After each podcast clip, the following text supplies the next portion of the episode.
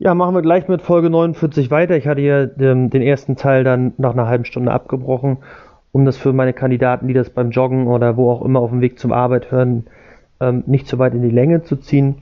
Ähm, ich wiederhole nochmal, um die ähm, letzte Folge nochmal darzustellen. Wir waren bei der Verzinsung am Ende. Ne? Die Verzinsung ist aus meiner Sicht finanziell gesehen ähm, das größte Risiko. Ja, wir sind bei den 6% Verzinsung der nachträglichen Steuererhöhung. das heißt, wenn ich nach maximal drei Jahren feststelle, dass ich doch nicht anschaffen will, ähm, dann muss ich das entsprechend rückwirkend rückgängig machen. Äh, das führt zu einer Steuererhöhung und darauf 6% Zinsen per Anno on top zahlen.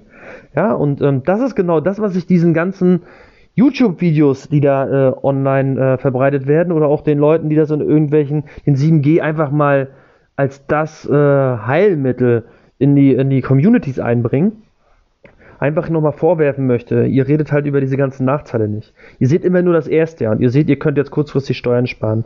Ähm, dass es im Zweifel alles nach hinten losgeht, das erzählt ihr halt nie. Ja? Das ärgert mich und darum gibt es halt auch diese, äh, diese 7G-Folgen. Ja, wir machen weiter. Woran ihr denken müsst ist, ihr könnt diesen 7G nicht nur für neue Wirtschaftsgüter nutzen, sondern ihr könnt es auch nutzen für ähm, gebrauchte Wirtschaftsgüter. Auch das haben, glaube ich, viele nicht auf dem Schirm. Ähm, was auch viele nicht auf dem oder, oder nee, nicht auf dem Schirm haben, ist, ähm, das geht auch nicht für alles. Also für immaterielle Wirtschaftsgüter geht das nicht. Ne? Also wir brauchen schon äh, bewegliche Wirtschaftsgüter. Ähm, das ist auch ganz, ganz wichtig. Ähm, typischerweise sind das ja, ja irgendwelche Fahrzeuge, obwohl ich da nachher nochmal, wenn es ums Auto geht, näher darauf eingehe, was es da zu beachten gibt. Sind aber auch sowas wie Maschinen, ähm, Büromittel, Mittel, ähm, Küchen, äh, Möbel, was auch immer. Ja? Also alles, was so in die Richtung beweglich geht, ähm, das ist da zu nennen. Was kann ich euch noch zum 7G sagen? Ja, ganz interessant ist eigentlich, ähm, dass es früher immer die Diskussion gab, naja, wenn ich ähm, eine 7G-Rücklage gebildet habe und ich stelle hinterher fest, ich sag mal, ich, ich, ich stelle dann ein Jahr später fest, ich habe zwar noch nicht angeschafft, aber ich werde trotzdem weiter, weiter den Plan anschaffen zu wollen, aber die Kosten werden wesentlich höher sein. Dann konnte man ähm, früher ähm, oder dann konnte man grundsätzlich, was man heute auch noch kann, kann man natürlich seinen Investitionsbetrag, äh, äh, Investitionsabzugsbetrag, äh, sprich die Planung, äh, entsprechend anpassen und den Betrag, den ich ursprünglich mal ge gebildet habe, ähm, noch erhöhen.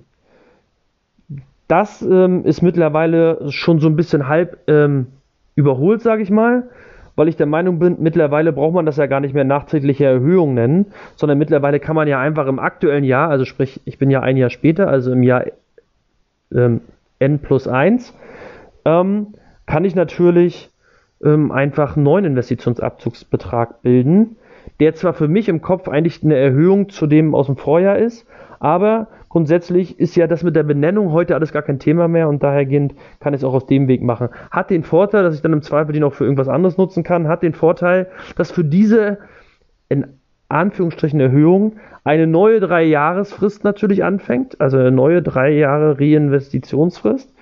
Und ähm, ja, das war früher ein bisschen komplizierter, dahergehend bin ich hier der Meinung, ähm, dass wir da auch wieder Erleichterungen haben. Aber auch das macht wieder Sinn, weil der Staat will ja am Ende fördern, ähm, dass wir Investitionen tätigen und ähm, das entsprechend dann auch steuerlich ähm, ja, uns äh, schmackhaft machen. Was hatte ich eingangs gesagt?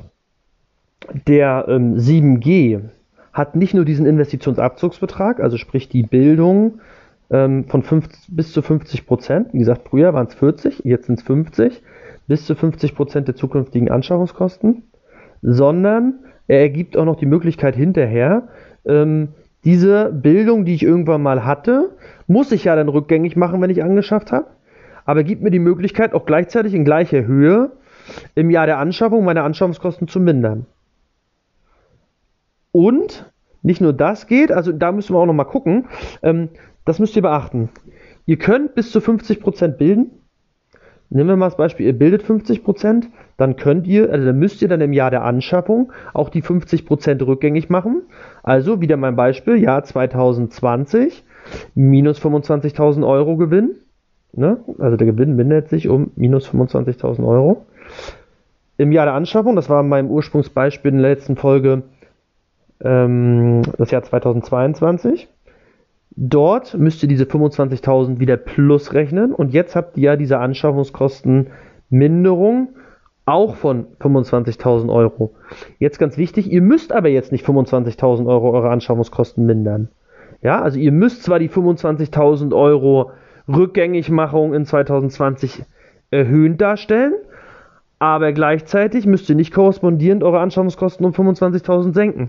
Die meisten machen das, damit diese Auflösung, die ihr in 2022 fürs Jahr 2020 eigentlich ja vornehmt, ähm, ich sag mal, plus minus null steuerlich äh, darstellt.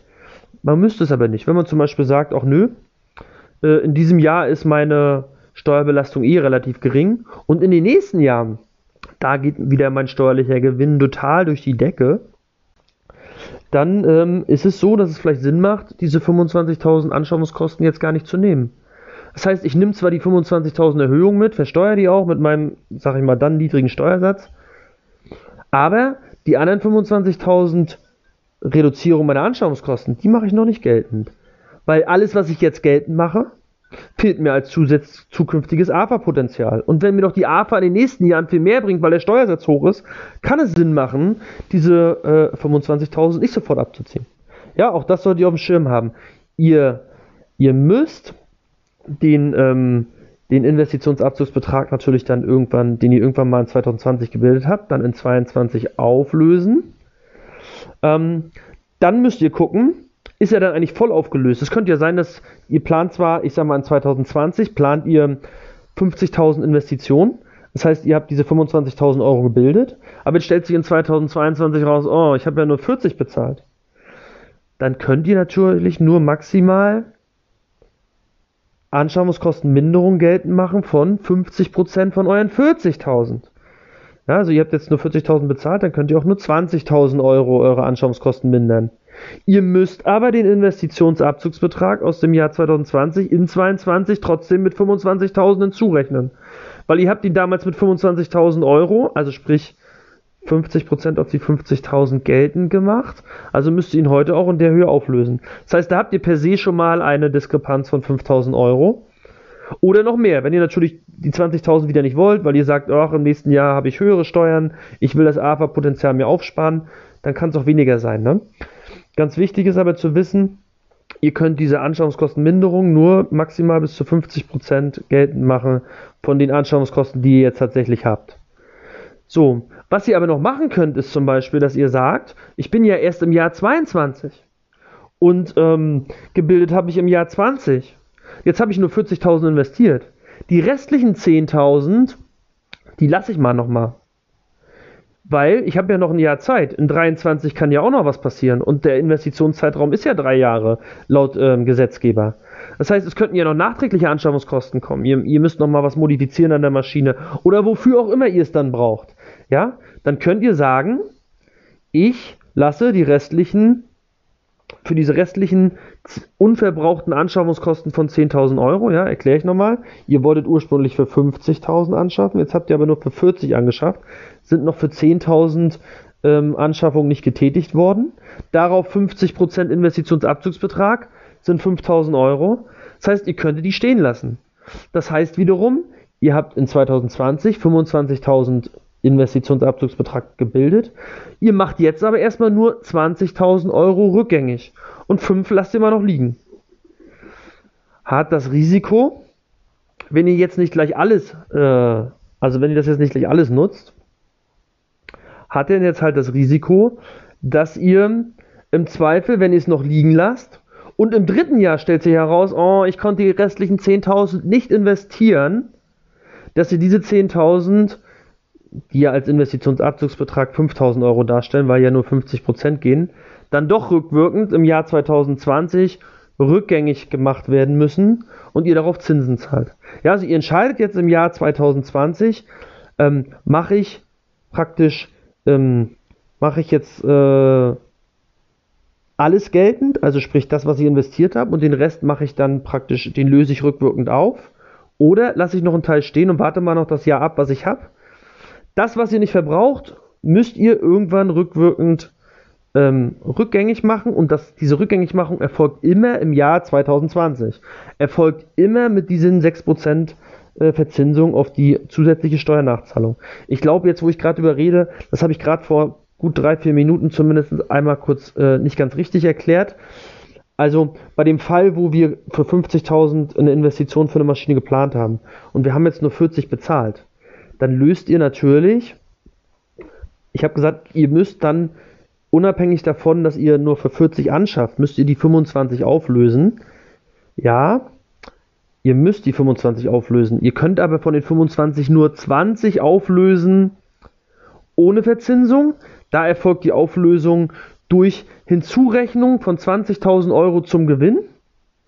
Die anderen 5.000 löst ihr in der Form auf, dass ihr ins Jahr 2020 zurückgeht und das entsprechend durch eine Steuernachzahlung ähm, dann zahlen müsst mit 6% Verzinsung. Ja? Oder ihr nehmt das Beispiel, was ich gerade erklärt habe, ihr wartet noch ein Jahr und nutzt es für was anderes. Wenn es dann nichts wird, dann müsst ihr wieder rückwirkend aufs Jahr 2020 und dann habt ihr spätestens dann die ähm, Steuernachzahlung und dann die Zinsen nicht für zwei Jahre, sondern dann im Zweifel für drei Jahre, wird dann noch ein bisschen teurer. Ja, also das muss man so ein bisschen im Hinterkopf behalten. Ich merke gerade, das wird natürlich äh, echt schwierig, was ich hier erkläre, weil ich viel mit Zahlen hantiere. Ja, mal sehen, was da das Feedback von euch wird. Ähm, ich ich gebe mein Bestes, aber ihr merkt, das ist echt ein, ein, ein tricky Thema. Ja, wir machen mal weiter. Ähm, wir waren stehen geblieben dabei, dass ich euch ja gesagt hatte, ihr könnt, wie gesagt, diese Anschaffungskostenminderung könnt ihr eigentlich wählen, wie ihr wollt. Ja, ihr könnt, ähm, ihr könnt aber nie mehr Anschaffungskostenminderung geltend machen, als ihr vorher Investitionsabzugsbetrag gebildet habt. Ja, das heißt, wenn ihr jetzt zum Beispiel bei unserem Beispiel stellt sich jetzt heraus, im Jahr 22 kostet die Maschine 60.000 Euro, dann ist es erstmal gut, weil ich weiß, den kompletten Investitionsabzugsbetrag kann ich komplett verbrauchen. Weil die Maschine ist teurer geworden, nicht billiger. Das heißt, die 25.000 Euro aus dem Jahr 2020 brauche ich oder kann ich komplett in 22 rückabwickeln. Das heißt, ich mache in 22 meine plus 25.000 und gleichzeitig mache ich meine minus 25.000 als Anschaffungskostenminderung. Habe ich wieder plus minus 0 in 2022 ähm, und ähm, ich bin safe. Ich darf jetzt aber nicht eine höhere Anschaffungskostenminderung geltend machen. Man könnte auf die Idee kommen und sagen, naja, hat jetzt 60.000 gekostet, dann mache ich doch Anschaffungskostenminderung 50% geltend, das wären 30.000 Euro, das geht nicht. Maximal 25.000, weil das war auch maximal der Betrag, den ihr beim Investitionsabzugsbetrag damals gebildet habt. Ähm, Mehr, wie gesagt, geht nicht. Weniger geht immer, ja, das könnt ihr machen, aber mehr geht nicht. So, und dann kommt dazu, dass ihr dann, das hatte ich ja auch eingangs mal gesagt in der ersten Folge, ihr habt nicht nur diese Anschaffungskostenminderung, sondern ihr könnt dann auch noch eine Sonderafa geltend machen.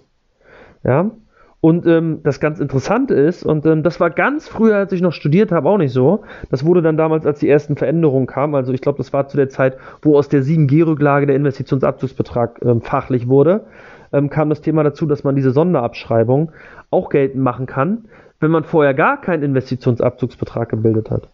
Ja, also ich hatte ja gerade gesagt, diese, dieses Thema Anschaffungskostenminderung geht nur dann, wenn man vorher auch einen Investitionsabzugsbetrag gebildet hat.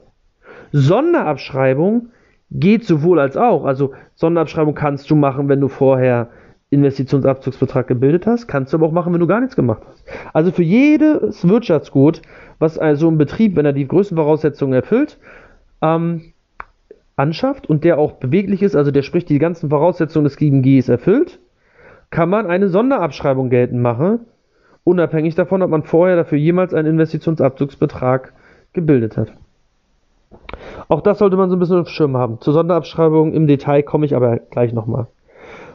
Was man auch auf dem Schirm haben sollte, ist, man kann freiwillig seinen Investitionsabzugsbetrag jederzeit rückgängig machen. Also wenn du jetzt zum Beispiel sagst, ich bilde in 2020 einen Investitionsabzugsbetrag, wieder in Höhe von 50% von, was ich, 50.000 Euro Maschine, also 25.000 Euro, wir bleiben immer beim gleichen Beispiel.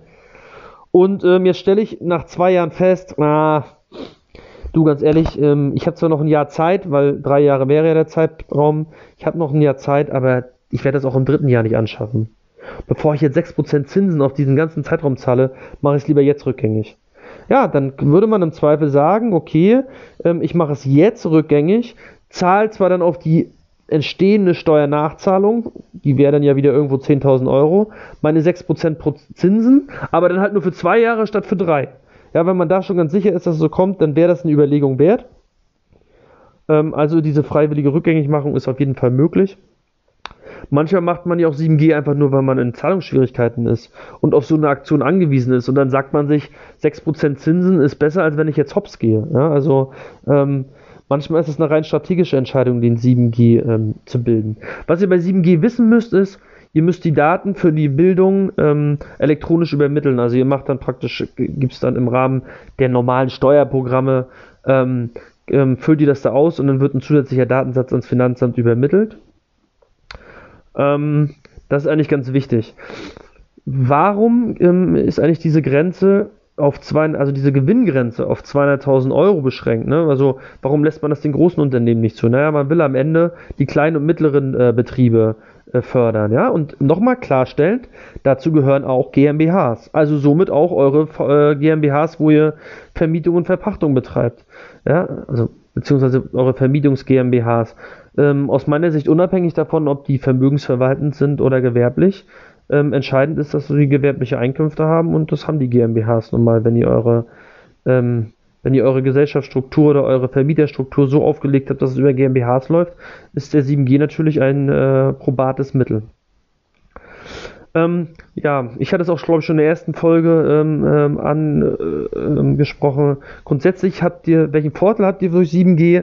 Naja, wenn wir davon ausgehen, dass ihr wirklich anschafft, dann habt ihr einen riesen Vorteil, weil ihr könnt schon nur durch eure Planung in, in, in einem vorgezogenen Zeitraum Steuern sparen und habt zusätzliche Liquidität, mit der ihr für, ähm, ähm, zukünftig arbeiten könnt, beziehungsweise mit der ihr auch sparen könnt, um dann die Investitionen dann ähm, auch entsprechend ähm, anstoßen zu können. Weil oftmals ist ja so, ähm, die Effekte einer Investition habe ich ja nie, nicht immer sofort. Ja? Also ich schaffe jetzt zum Beispiel ein Investitionsgut am Anfang des Jahres an. Ähm, da kann ich im Zweifel ja auch Abschreibung geltend machen und dann kann ich im Zweifel Sonderabschreibung geltend machen etc. Aber diese ganzen Effekte habe ich oftmals erst, wenn ich den Jahresabschluss durch habe und das ist dann zeitversetzt manchmal ein, zwei Jahre später.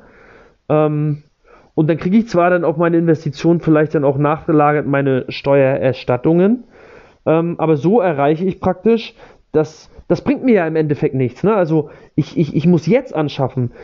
Anfang 2021 brauche ich eine Maschine und jetzt muss die Kohle auf dem Konto sein. Dass mir das zukünftig per Steuern spart, ähm, das bringt, mich jetzt, bringt mir jetzt nichts. Klar, ich könnte natürlich jetzt durch irgendwelche Begründungen meine aktuellen Steuervorauszahlungen, die dann irgendwann am ähm, im März fällig werden, könnte ich durch irgendwelche Andrücke nach unten drücken. Das geht natürlich auch. Aber grundsätzlich ist es so, den reinen Effekt habe ich, wenn ich dann irgendwann meinen Jahresabschluss durch habe, meine Steuererklärung mache und dann entsprechend nachweise, dass ich durch die Investition unter anderem auch meine Gewinne gemindert habe und dann kriege ich im Zweifel hinterher eine Steuererstattung. Aber da bringt mir das Geld nichts. Ich brauche es heute, um zu bezahlen und dahergehend finde ich, ist der 7G eine ganz gute Sache. Ähm, was ganz wichtig ist ähm, und worauf man achten muss, ähm, oh, jetzt habe ich einen kleinen Hänger. Ähm, Ah, okay. Ich will eigentlich nochmal auf das Thema, ähm, äh, vielleicht fehlt heute so ein bisschen die Struktur, das bitte ich mal zu entschuldigen, aber das Thema ist halt so umfangreich und da gibt es so viel zu sagen. Ähm, ich möchte nochmal auf das Thema äh, Sonderabschreibung zurückkommen. Ich hatte ja gesagt, wenn ihr den Investitionsabzugsbetrag irgendwann mal gebildet habt, dann könnt ihr in, äh, in, in gleicher Höhe, im Zweifel, je nachdem, ähm, wie hoch jetzt tatsächlich die Anschaffungskosten waren, könnt ihr ähm, eure zukünftigen Anschaffungskosten um den gleichen Betrag nochmal ähm, senken. Beachtet, dieser gesenkte Betrag ist dann zukünftig eure neue Bemessungsgrundlage für eure AFA. Also, ihr bildet in 2020 wieder, ihr plant Investition 50.000 Euro, durch 50% ähm, Investitionsabzugsbetrag bilden, macht eine Reduzierung des Gewinns auf äh, um 25.000 Euro im Jahr 2020. Ihr geht jetzt ins Jahr 22, schafft tatsächlich für 50.000 an. Das heißt, ihr macht die 25.000 rückgängig, Gewinn hoch, 25.000 plus. Gleichzeitig äh, macht ihr ähm, eine Anschaffungskostenminderung, auch in Höhe von 25.000 Euro. Das heißt, Gewinn geht wieder um 25 runter, ist erstmal plus minus null.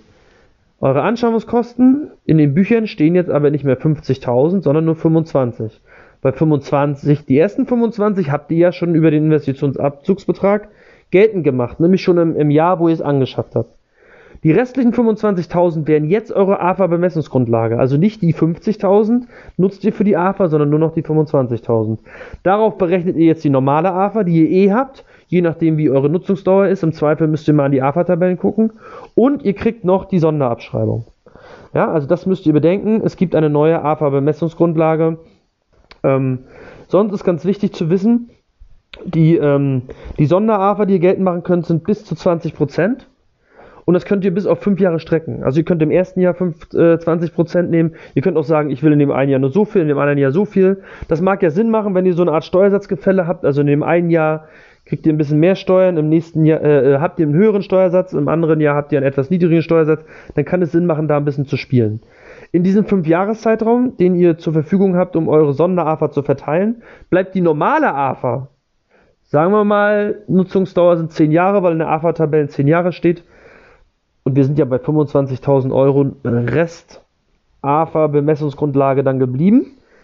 Dann könnt ihr jedes Jahr 2.500 Euro geltend machen. Außer im Erstjahr, wenn wir da Zeitanteiligkeit haben, muss ich fairerweise sagen, kann das ein bisschen weniger sein.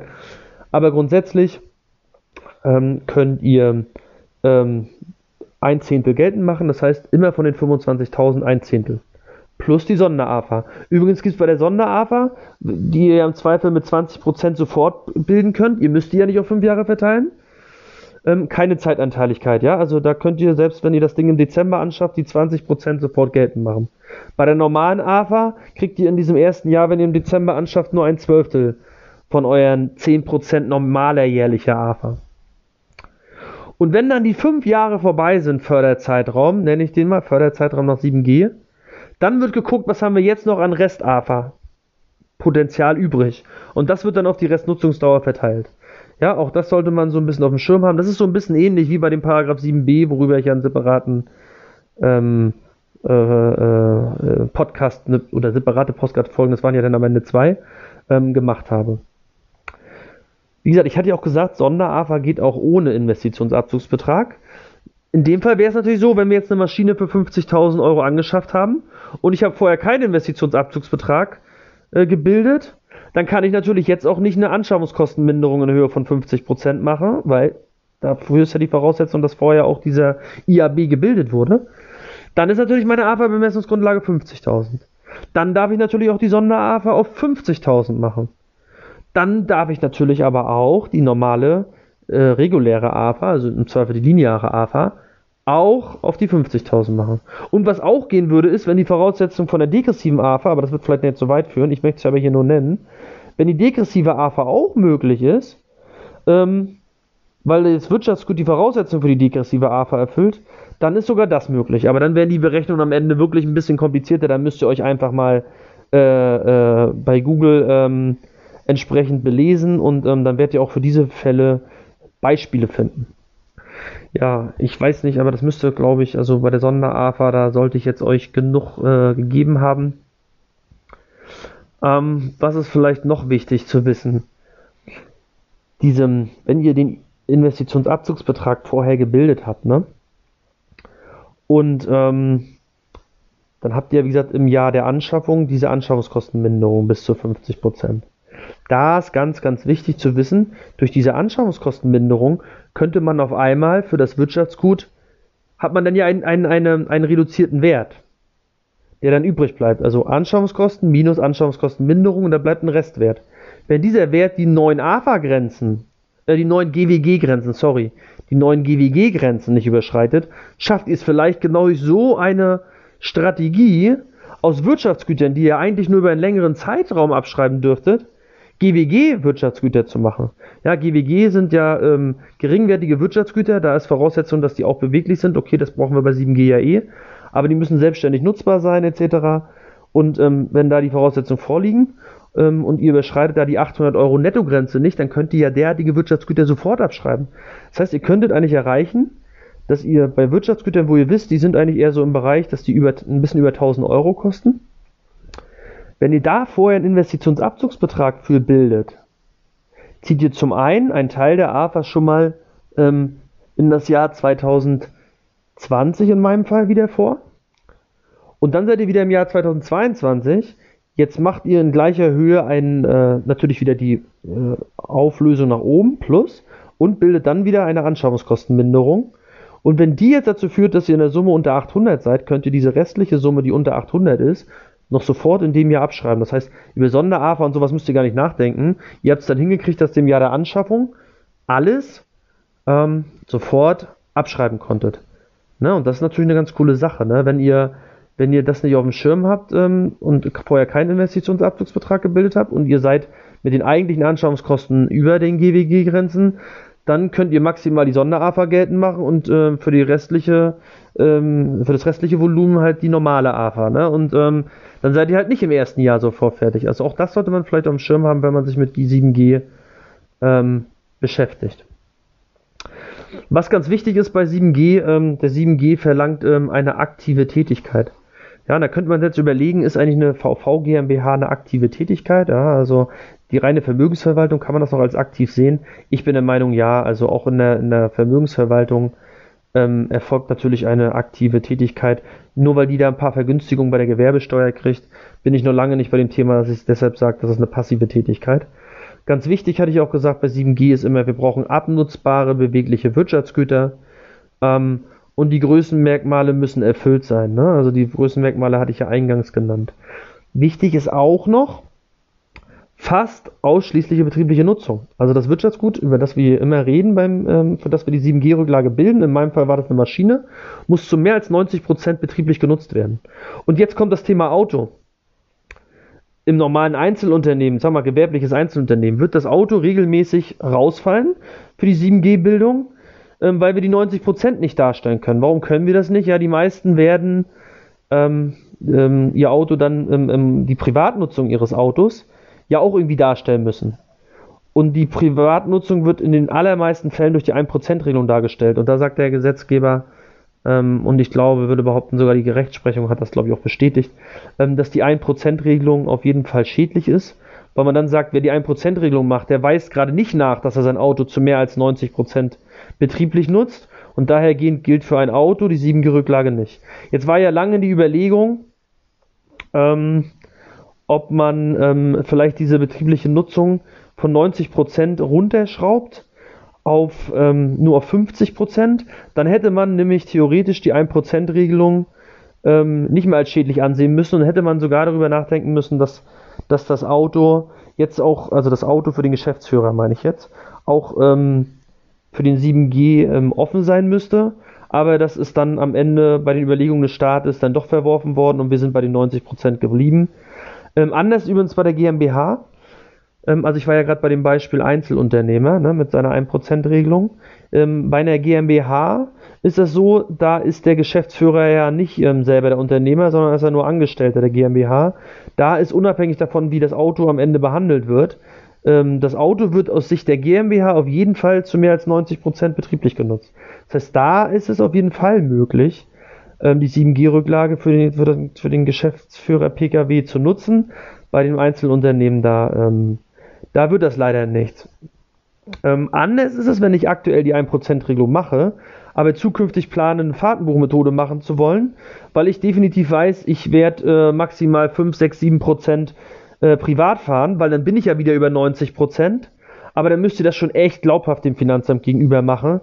Ähm, dass das mit dem Fahrtenbuch auch wirklich gewollt ist und dass ihr vielleicht auch schon gestartet hat. Das kann man auch aus meiner Sicht als Finanzamt dann ganz gut nachvollziehen und verlangen, weil in dem Moment, wo ihr die 7G beantragt, seid ihr ja schon im Folgejahr. Ja? Ihr macht eure Steuererklärung ja nicht am 1.1., sondern ihr seid im Zweifel schon mitten im Folgejahr. Und wenn ihr dann natürlich, im, im, ich sag mal, eure Steuererklärung im September, Oktober macht, und ihr könnt für die ersten neun Monate des Jahres auch das Fahrtenbuch schon nachweisen, dann ist es schon ein starkes Indiz dafür, ähm, dass ihr das beim Finanzamt auch durchkriegen solltet. Ja, aber wie gesagt, ähm, das sollte man so ein bisschen auf Das ist aus meiner Sicht die einzige Ausnahme, wenn man als Einzelunternehmer, wo man ihm ja eigentlich über die 1%-Regelung seine privaten Fahrten versteuert und somit nicht in den 7G reinkommt, vielleicht reinkommen könnte. Wie gesagt, denkt dran, bei der GmbH ist das ein bisschen anders. Bei Software könnt ihr übrigens kein 7G bilden. Warum nicht? Weil es immateriell. Und das äh, möchte der Gesetzgeber gerade nicht. Also er fördert ja abnutzbares, bewegliches ähm, äh, Vermögen und das ist eine Software gerade nicht, weil die als nicht als beweglich gilt, sondern als immateriell und gerade nicht als materiell. Und ähm, wo es noch eine kleine Besonderheit gibt, aber das ist aus meiner Sicht auch schon entschieden, ähm, wenn ihr zum Beispiel eine PV-Anlage habt, da habt ihr auch im Zweifel eine private Mitbenutzung, weil ihr das Ding auch selber nutzt, zumindest zum gewissen Teil. Da ist der Staat äh, nicht ganz so streng, wenn es um euren eigenen Anteil geht. Ja, beim Auto ist er relativ streng gewesen mit der 1%-Regelung, dass er das da ablehnt. Bei einer PV-Anlage soll das woanders sein, daher seid ihr wohl bei der PV-Anlage äh, wenn ihr dafür eine 7G-Rücklage bilden wollt, obwohl da ein, eine private Mitveranlassung ist, wohl eher auf der sicheren Seite, zumindest das, was ich jetzt so ein bisschen rausgefunden habe. Was ihr auch noch beachten müsst, ist, das Wirtschaftsgut, was ihr da anschafft, für das ihr den ähm, Investitionsabzugsbetrag bildet, das müsst ihr tatsächlich dann auch betrieblich nutzen. Ihr könnt es zwar mittlerweile auch vermieten, betrieblich vermieten, ja, ähm, das war früher auch nicht möglich, das ist jetzt mittlerweile möglich, aber ganz wichtig ist, diese betriebliche Nutzung inklusive Vermietung, muss zumindest im Jahr der Anschaffung in einem Folgejahr da sein. Wenn das nicht der Fall ist, dann wird das Ganze rückabgewickelt. Ja, auch das hat Konsequenzen, da, äh, da muss man dann ähm, entsprechend aufpassen, ähm, wenn man das nicht einhält, dass da, wie gesagt, diese, diese Rückabwicklung ähm, droht. Ja, auch hier denke ich, ähm, werde ich einmal ähm, unterbrechen, weil ich habe noch einen kleinen letzten ähm, ähm, Part bei 7G, den ich gerne ähm, in einer separaten Folge machen würde, weil das nochmal ein bisschen zur Diskussion vielleicht führen könnte.